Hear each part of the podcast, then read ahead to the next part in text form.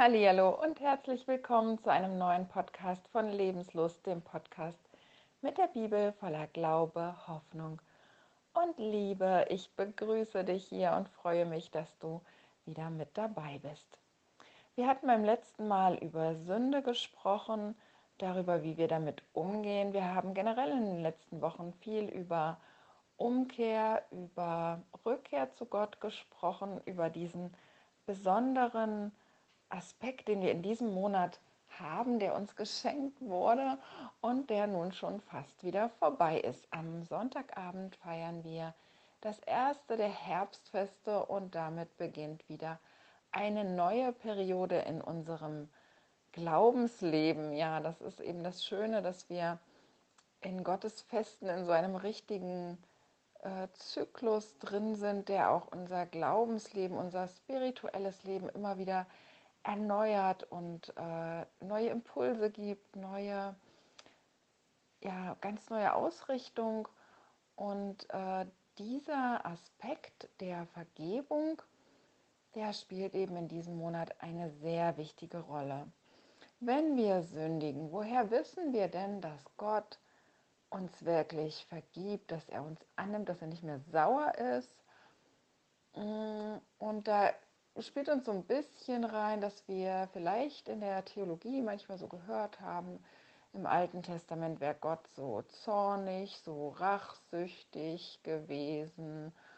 Und ähm, erst im Neuen Testament hätte sich das geändert. Und das ist ganz, ganz falsch. Das ist ein, ein falsches Zeugnis über Gott weitergeben. Und ich möchte dir zeigen, warum das falsch ist als zum ersten Mal Gott um Vergebung gebeten wird oder so zum ersten Mal dieses große Thema der Vergebung, der Entschuldigung aufkam, das ist die Stelle, wo es um das goldene Kalb geht.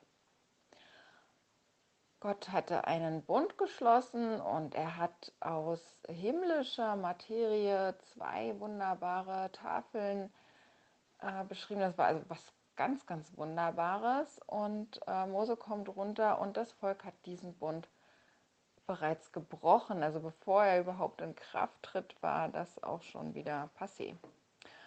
Und ähm, Mose macht dann vor Gott eben diesen, dieses große Thema der Buße auf. Er bittet um Vergebung für das Volk. Und Gott gibt ihm diese, diese Chance sehr gerne. Er sagt dir, haue dir zwei Steintafeln, so wie die ersten. Also er ist jetzt aus himmlischer Materie, um zu zeigen, dass es wirklich unser Herz hat, wie ein Stein ist, wo Gott versucht, ähm, ja, seine, seine Gebote reinzugeben. Und dann findet hier etwas statt in 2. Mose 34, was absolut ergreifend ist. Ja, Mose macht sich bereit, Gott zu begegnen. Und Gott kommt in dieser Wolkensäule. Er nennt mehrfach seinen Bündnisnamen, dieses Jod, Hey, Waffe, dieses geheimnisvolle ähm, Wort, was wir haben. Und dann spricht er über sich. Er, er gibt hier ein Zeugnis ab von seinem Wesen, was im Judentum als Zeian Pin, als kleines Gesicht bezeichnet wird. Es äh, wird bezeichnet als die 13 Attribute Gottes. Es geht hier um Gnade, um Barmherzigkeit, um Liebe, um so viel Freundlichkeit, Wohlwollen, äh, dass es wirklich also total grandios ist. Ich bin begeistert davon.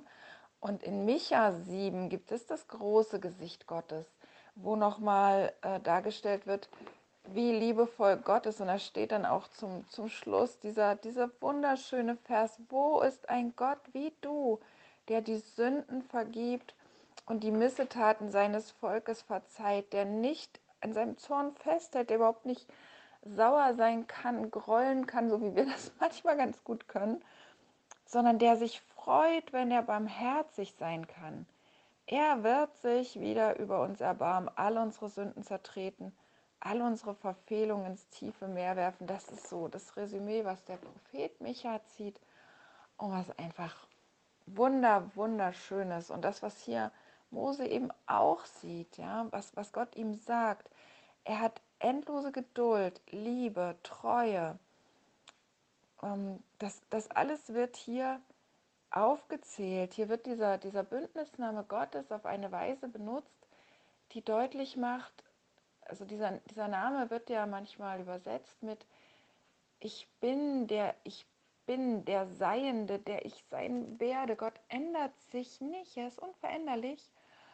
Und es wird hier so ausgelegt, er, er ist derselbe. Bevor wir gesündigt haben und nachdem wir gesündigt haben, ist er auch immer noch voller Liebe, voller Erbarmen.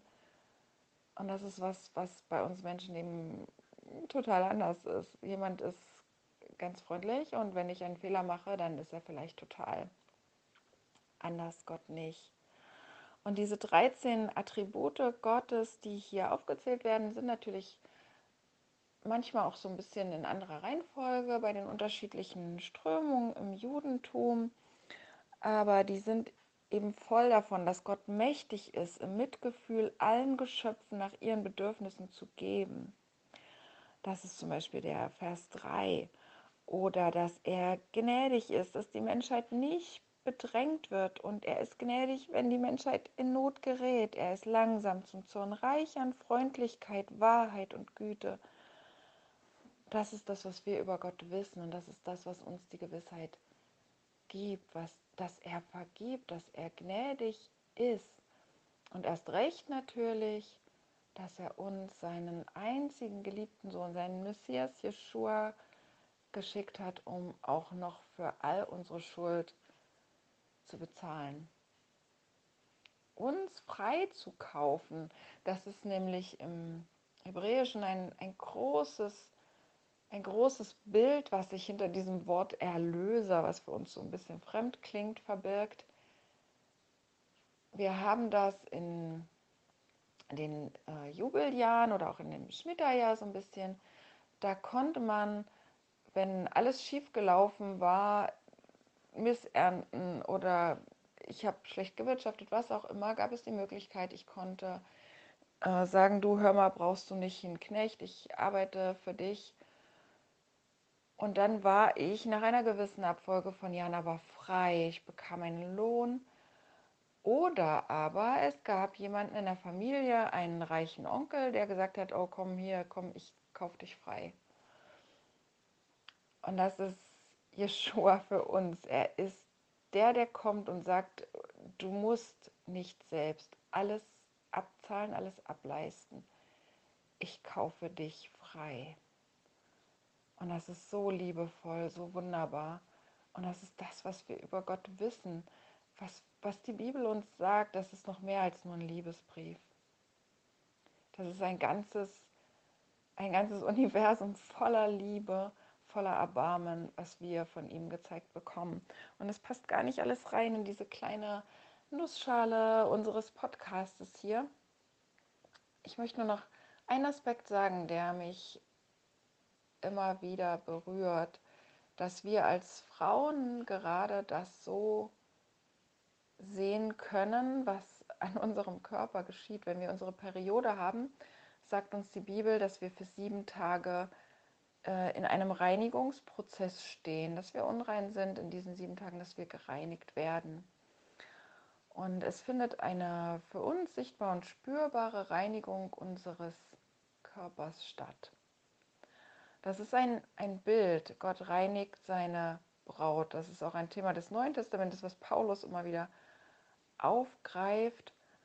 Und wir haben festgestellt, gerade in den Jahren, wenn wir produktiv sind, wenn wir tätig sind, dass wir immer wieder auch Dinge falsch machen, immer wieder in Sünde fallen. Und immer wieder reinigt uns Gott. Und dieser Monatszyklus, den wir haben, der ist ein Bild dafür. Die sieben ist die Zahl der Vollkommenheit. Er reinigt uns vollkommen in diesen Tagen. Und er reinigt uns, so wie dieses Bild eben äh, uns das körperlich zeigt, auch spirituell, geistlich. Jedem Menschen bietet er an, ihn reinzumachen, ihn wiederherzustellen, ihn völlig neu zu machen. in Vergebung, in dieser Liebe, in diesem Erbarmen, was er uns entgegenbringt. Und das ist, jeden Tag steht das zur Verfügung, jeden Tag ist diese Möglichkeit da. Und ich wünsche uns allen, dass wir diese Möglichkeit immer wieder sehen, immer wieder ergreifen und dass wir sehen, so wie Jeshua eben gesagt hat, diese Fußwaschung dient dazu, immer wieder die, äh, die, ja, immer wieder das, was eben an die Füße kam, den Schmutz der, des Tages abzuwaschen. So ist es spirituell für uns, dass er das immer wieder tut, uns diesen Schmutz abzuwaschen, Tag für Tag oder dieses Bild der Periode Monat für Monat, sehen wir, wie bereit er ist, uns vollkommen und ganz zu reinigen, bis wir einmal wirklich so weit sind, wir dieses Stadium erreicht haben, Teil seiner Braut sein zu dürfen. Und das wird wunderbar. Und ich freue mich darauf und ich freue mich jetzt darauf, in diese Festtage zu gehen das nochmal zu durchleben, wie es ist, wenn er wiederkommt, dieses Wissen, dass er Gericht halten wird, dieses Wissen über sein liebevolles Wesen, dem ich mich zuwenden kann, jederzeit. Dieses Wissen aber auch, dass er gerecht ist. Und da gibt es ganz viel wunderbare Stellen, die wir in der Bibel haben, dass er ja selbst wenn, wenn wir sündigen, manchmal noch drüber hinweg guckt. Zum Beispiel im Propheten Amos haben wir das. Da werden wirklich schwere Sünden aufgezählt und er sagt, weil Judah wiederholt schwerste Verbrechen begangen hat, wird er irgendwann nicht mehr drüber hinwegsehen. Also wiederholt, äh, in manchen Bibeln steht dreifach oder vierfach.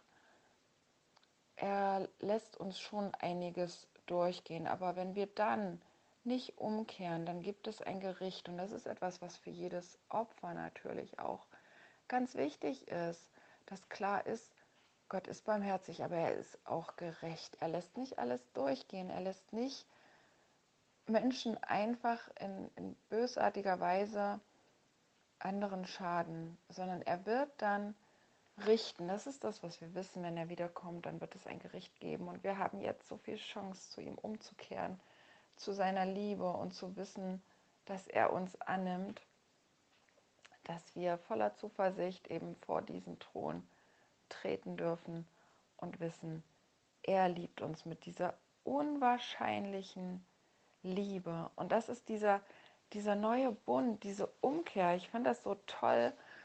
Mir ist das jetzt zum ersten Mal aufgefallen. In der Apostelgeschichte steht ja, dass dieser Römer Cornelius zum Glauben kommt und das ist eine total krasse Geschichte. Das passiert nicht im Jahr äh, 30, als Jesus aufersteht. Das passiert auch nicht im Jahr 40. Das passiert auch nicht im Jahr 50, sondern erst so ungefähr danach passiert das, dass dann ähm, eben das möglich ist, dass Gott Petrus zeigt, du, ich liebe jeden Menschen auf dieser Erde und jeder ist bei mir wirklich willkommen.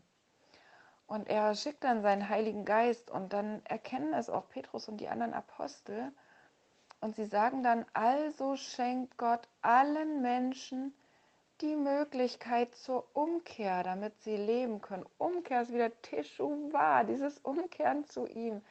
Das ist der erneuerte Bund und das ist das große Geschenk, was ihr von ihm bekommt, dass wir umkehren können, damit wir leben. Es ist eine Umkehr zum Leben. Und Gott sagt in Jeremia 31, 31, das ist dieser erneuerte Bund, den ich an jenem Tag mit dem Volk Israel, mit uns allen, das bietet er jedem Menschen, in jedem Volk an, schließen werde. Ich werde ihr Denken mit meinem Gesetz füllen. Das ist eine andere Materie als dieser Stein. Ja, er möchte, dass wir voller Freude umkehren, dass wir seine Liebe erkennen und er wird es in unser Herz schreiben. Er will unser Gott sein und wir dürfen sein Volk sein. Das ist wunderbar und sowas Schönes, dass uns gar nicht klar ist, was das für uns in Zukunft alles bedeuten wird. Weil wir können uns jetzt nur ausmalen, dass das Schönste, was wir uns vorstellen können, ist meistens das, was der Körper sich wünscht. Ja, gerade in in islamischen Fantasien über das Paradies ist das sehr schön beschrieben oft. Da geht es viel um das, was der, was der Körper sich wünscht. Aber es geht um unsere Seele. Ja, unsere, unsere Seele wird da die wunderbarsten Freuden haben, ein, ein herrliches Leben. Der Körper ist hier da für uns, aber er wird eine andere Gestalt, ganz andere Bedürfnisse haben, wenn wir einmal mit ihm zusammen sein können. Und das ist mehr, als wir uns vorstellen können. Das wird unvorstellbar wunderbar sein. Und deswegen lohnt es sich immer wieder umzukehren zu Gott zurück und an sein Herz und jetzt schon diese Barmherzigkeit und diese Liebe zu genießen. Das wünsche ich dir von ganzem Herzen. Sei gesegnet. Bis bald.